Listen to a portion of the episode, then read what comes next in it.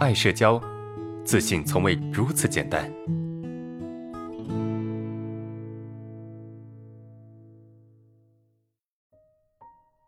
本案例来自爱社交学员匿名投稿。老师你好，和我一起共事的三位同僚都是处事圆滑的白富美，我好像太过于羡慕嫉妒恨了，产生了很多不好的情绪。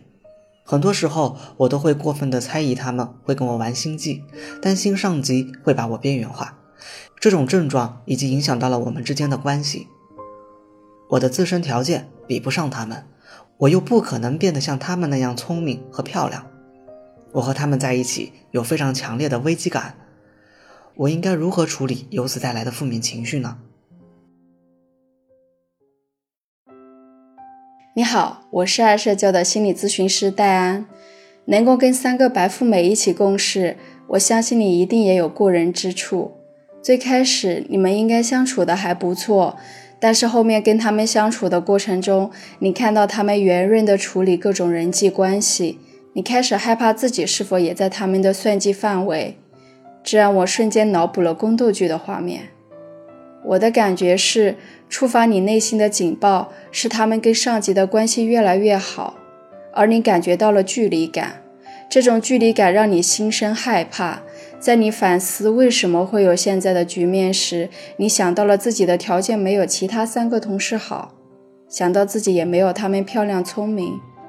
越是这样想，越感觉到危机感。我能理解你这种处境。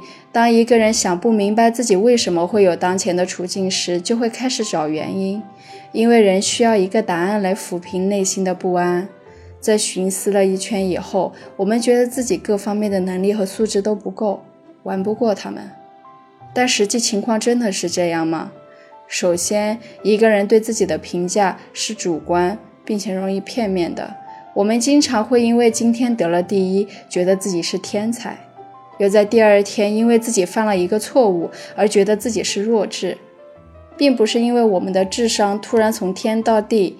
而是因为我们对自己的评价经常伴随着心境变化，很多时候也会因为一件事而以偏概全。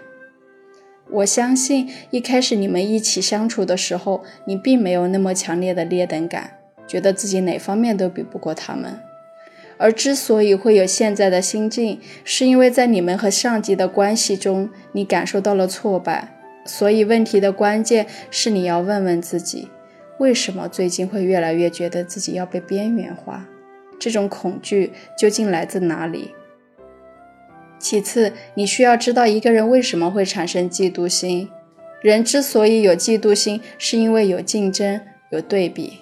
父母从小拿我们跟别的孩子比较，我们认同了他们的比较模式，喜欢比较，喜欢在比较中胜出的感觉。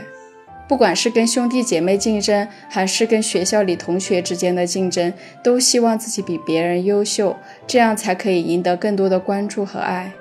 所以你羡慕他们三个圆润的处事，得到了上级的喜爱和更多关注，同时你也嫉妒他们抢走了属于你的那份关心和喜爱。最后，我们应该如何调节自己的嫉妒心呢？第一，接纳人有嫉妒心是正常的。当你排斥自己的嫉妒心时，你会更加强化自己的负能量。嫉妒是人性的弱点，每个人都具备，并且都会在特定情景下被激发出来。第二，学会把嫉妒心转化为前进的动力。竞争是把双刃剑，可以毁灭一个人，也可以让一个人变强大。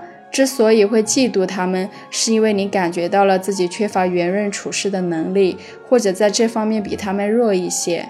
这正是身体给你发送的信号，告诉你应该补功课了。第三，正确且全面的评价自己。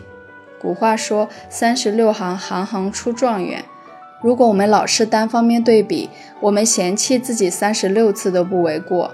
我们也不可能把这三十六行都学会，成为第一才能踏实。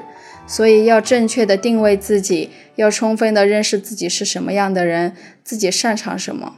有哪些不足，并且知道自己要成为什么样的人，而不会因为见到一个人哪里好就想超越，这跟捡了芝麻丢了西瓜又有什么区别？我是戴安，希望今天的回答能够帮到你。